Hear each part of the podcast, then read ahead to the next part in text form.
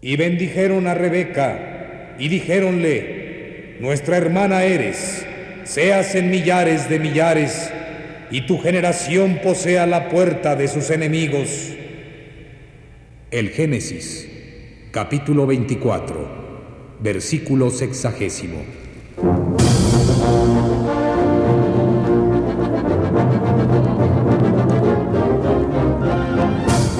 Las hijas de Rebeca. De Dylan Thomas.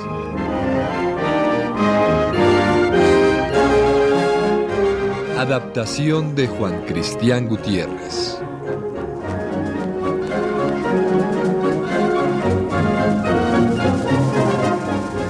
Capítulo décimo.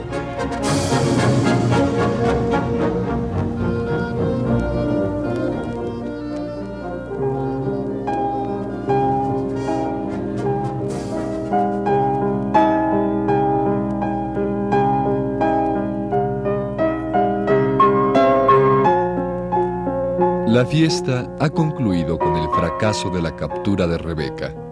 La señorita Ryanon pasa los últimos instantes de la velada tocando el piano.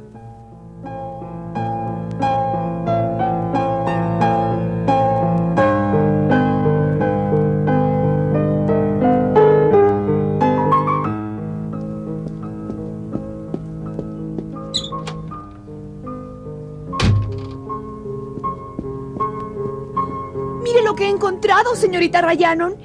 Es igual a la ropa que llevaba Rebeca. No, Bessie, son cosas muy diferentes. Llegaron el otro día en un paquete con los demás disfraces. Eh, Pero, señorita, eh, son prendas viejas y precisamente como las que llevaba Rebeca. La misma falda de amplio vuelo y mojada en los bordes. Muy mojada. Como si alguien la hubiera llevado puesta en la nieve. Ah, ahora recuerdo, yo misma me la probé esta tarde, Bessie. Vaya a un sitio para probarse ropa, señorita, en plena nieve. Y está rasgada. Un enorme y terrible desgarrón. Como si alguien hubiera trepado una pared con ella puesta. Eh, quizá al probársela se haya encaramado usted a un muro también. Puede que lo hiciera. ¿Quiere que guarde todas esas cosas? Sí, Bessie, por favor. Las pondré en el arcón de su cuarto, donde nadie las encontrará. Solo nosotras dos sabremos. Quizá usted quiera probársela alguna otra noche. Nunca se sabe. Cierto, nunca se sabe. Gracias, Bessie.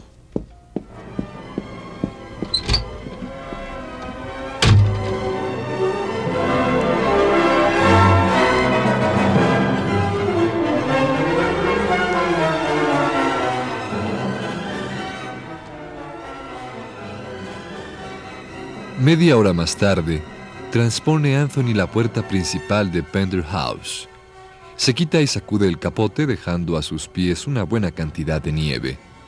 Aparece Sarah Jane Jones, quien, impuesta de razón y rebosante de cariño maternal, no demora un instante sus cuidados y reconvenciones. Ah, lo sabía, lo sabía. Otra vez empapado. Pescarás lo que no tienes. Pero ¿por qué me has esperado, Sarah Jane? Ya es muy tarde. Si no fuera por mí, te morirías de hambre. Ni siquiera eres capaz de calentarte una taza de agua. Ven, ven, siéntate junto al fuego y te traeré un tazón de leche caliente y un trozo de tarta especial que he hecho para ti. Solo que no queda más que la mitad. La otra se la di a Mr. Thomas. Ah, y dime, ¿cómo se encuentra el reverendo? Está en una habitación sobre un colchón de plumas con una botella de agua caliente y la Biblia. Eres muy buena, Sarah Jane. y tú no, ¿verdad, hijo? Arriesgando la vida cada noche por las gentes del lugar. y- ¿Sabes una cosa, Sarah Jane? ¿Qué? Casi me han capturado. hoy. Ay, no, Dios nos libre. La señorita Ryanon me ha salvado. Y otra cosa, van a mandar más tropas, Sarah Jane. No, no, no, no te preocupes. Les ganaremos. Move to the right, then. Right. Hand. By the left. Quick. Back. Left.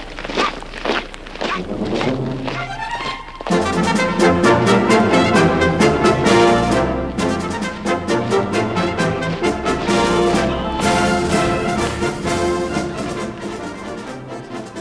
Desfilan los nuevos soldados por la plaza del mercado de Pembroke.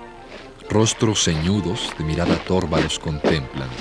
Entre ellos, Bessie y Sarah Jane. Míralos. Gente como nosotros y vienen a exterminarnos. Gente como nosotros que jamás ha poseído ni poseerá nada. Que morirán tan pobres como nacieron. ¿Qué les importa a ellos la sociedad de peajes? ¿Qué harán por ellos los señores? Tendrían que luchar a nuestro lado. El pelear no nos llevará a ninguna parte. Hay que confiar en Sir John Watkin. Hay que confiar en Rebeca. Deja que Sir John vea al primer ministro. Verás, hará que le escuchen. Los primeros ministros no escuchan a gente como nosotros. Solo escuchan a primeros ministros.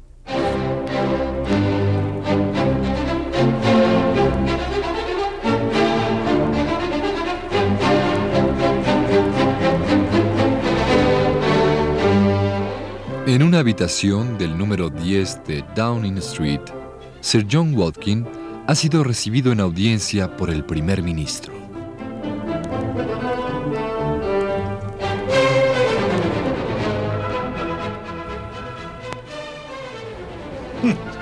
Todavía no acierto a comprender cómo puede usted esperar, Sir John, que condone el comportamiento de sus eh, desatados amigos galeses. Habla usted de ellos con gran elocuencia y está claro que usted desearía que yo los considerara mártires, sino paladines de la libertad. Me es imposible verlos bajo esa luz. A tenor de las pruebas que me ha mostrado, no son sino personas que delinquen deliberadamente, culpables de actos de vandalismo determinantes de extensiva destrucción de propiedad. Señor, no intento conseguir que condone usted sus actos, sino que simpatice con sus razones. Y bien sabe Dios, Señor, que las tienen de sobra. Sir John Watkin, debieran expresar su descontento con la legislación vigente por los canales existentes al efecto. Pero, Señor, esos canales están llenos hasta la obstrucción de insalvables prejuicios. Son las propias autoridades las que obtienen beneficio de las abusivas cargas impuestas en los peajes. Todo lo que pido ahora es que se nombre una comisión real que investigue la legalidad del sistema y le garantizo que el resultado será... Difícilmente puede usted arrogarse esta omnisciente posición, Sir John, que le permita garantizar de antemano cuáles serán los hallazgos de una comisión real, aun en el caso de que yo autorizare su nombramiento. Y está claro que me es imposible contemplar siquiera la idea mientras esos... eh, em, ¿Cómo se llaman esos salvajes galeses suyos, Sir John? Hijas de Rebeca, señor. Ah, sí. No cabe duda que los galeses son un pueblo muy bíblico. En tanto, las hijas de Rebeca prosigan sus actividades. Lo comprendo, señor. Pero si puedo regresar allá y decirles que en efecto habrá comisión real, estoy seguro de que ningún peaje más será atacado. Pues no es poco lo que usted pide. Por eso he venido a verle, señor. Permítame volver con la buena nueva ahora mismo, antes de que pueda verterse la sangre. Evitémoslo, señor. Son hombres apasionados y honestos y... Eh, admiro su honestidad, pero deploro su pasión. Si puede usted garantizarme que se mantendrán dentro de los límites razonables, eh, que darán fin a esa enardecida locura, no podemos seguir con hordas de hombres enmascarados que se disfrazan de hembras para recorrer los caminos por la noche dando alaridos. Entonces, creo que su apelación a nuestro sentido de la justicia mm, no habrá sido en vano. Lo garantizo, señor. Déjeme correr a ellos con la noticia y no volverá a producirse acto alguno de destrucción. Las hijas de Rebeca no volverán a reunirse.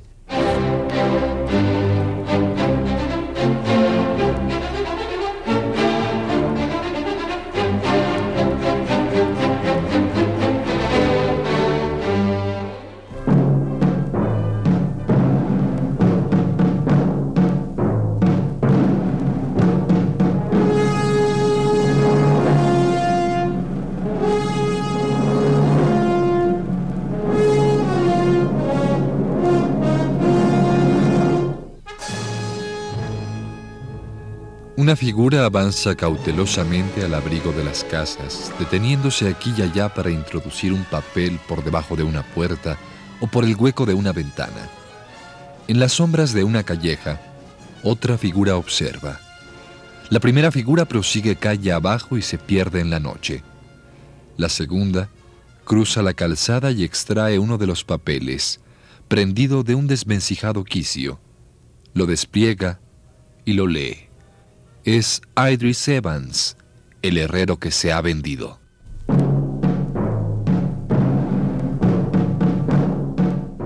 Lord Sarn se encuentra en su habitación delante del espejo, cambiándose para la cena.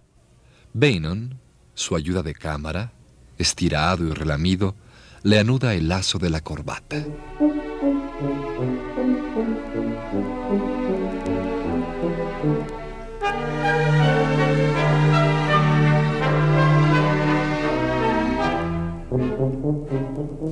Me gustaría tener una corbata de la que uno pudiera tirar durante la cena y que volviera a su puesto con un chasquido, eh, especialmente en presencia del rector. Sería de gran efecto, milord. Mm. Hemos de reírnos juntos de eso algún día. Eh, sí, milord. Eh, milord, han corrido ciertos rumores por la cocina. No me lo jures.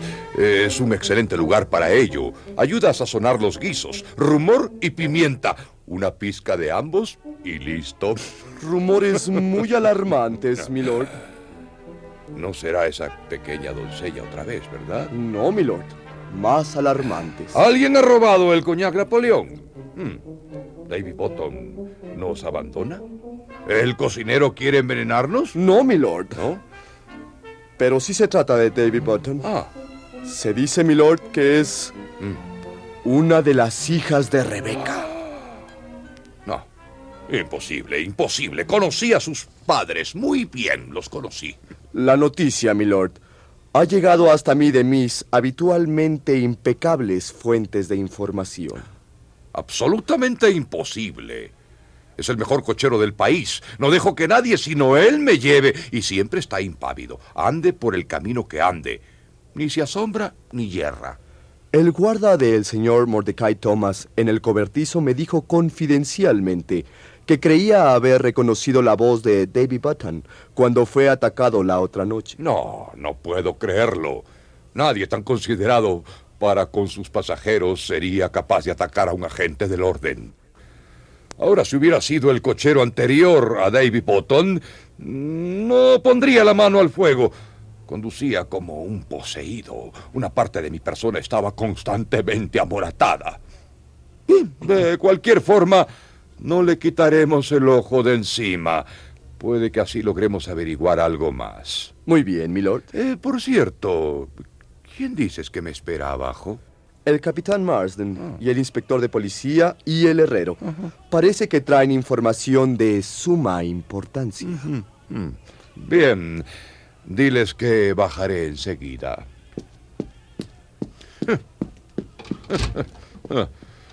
Ay, qué ocurrencia. Despedir a nuestro Davy. Hmm. No, no lo haría aunque fuera la propia Rebeca. Aunque pensándolo bien, quizá lo sea. Ah, quizá lo sea. Mm, mm.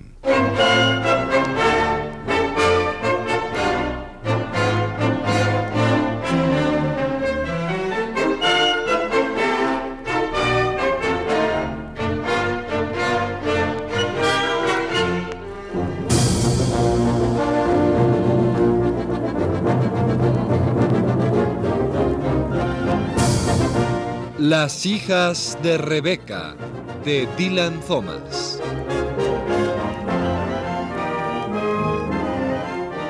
Adaptación de Juan Cristián Gutiérrez.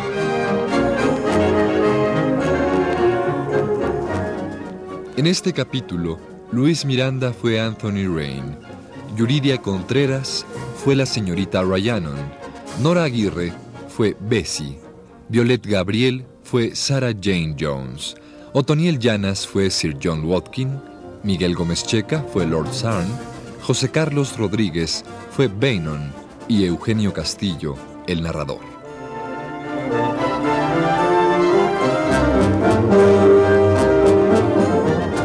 Grabación y realización Jorge Castro. Asistente de producción Ricardo Tejeda. Dirección general Rolando de Castro. Producción Radio UNAM.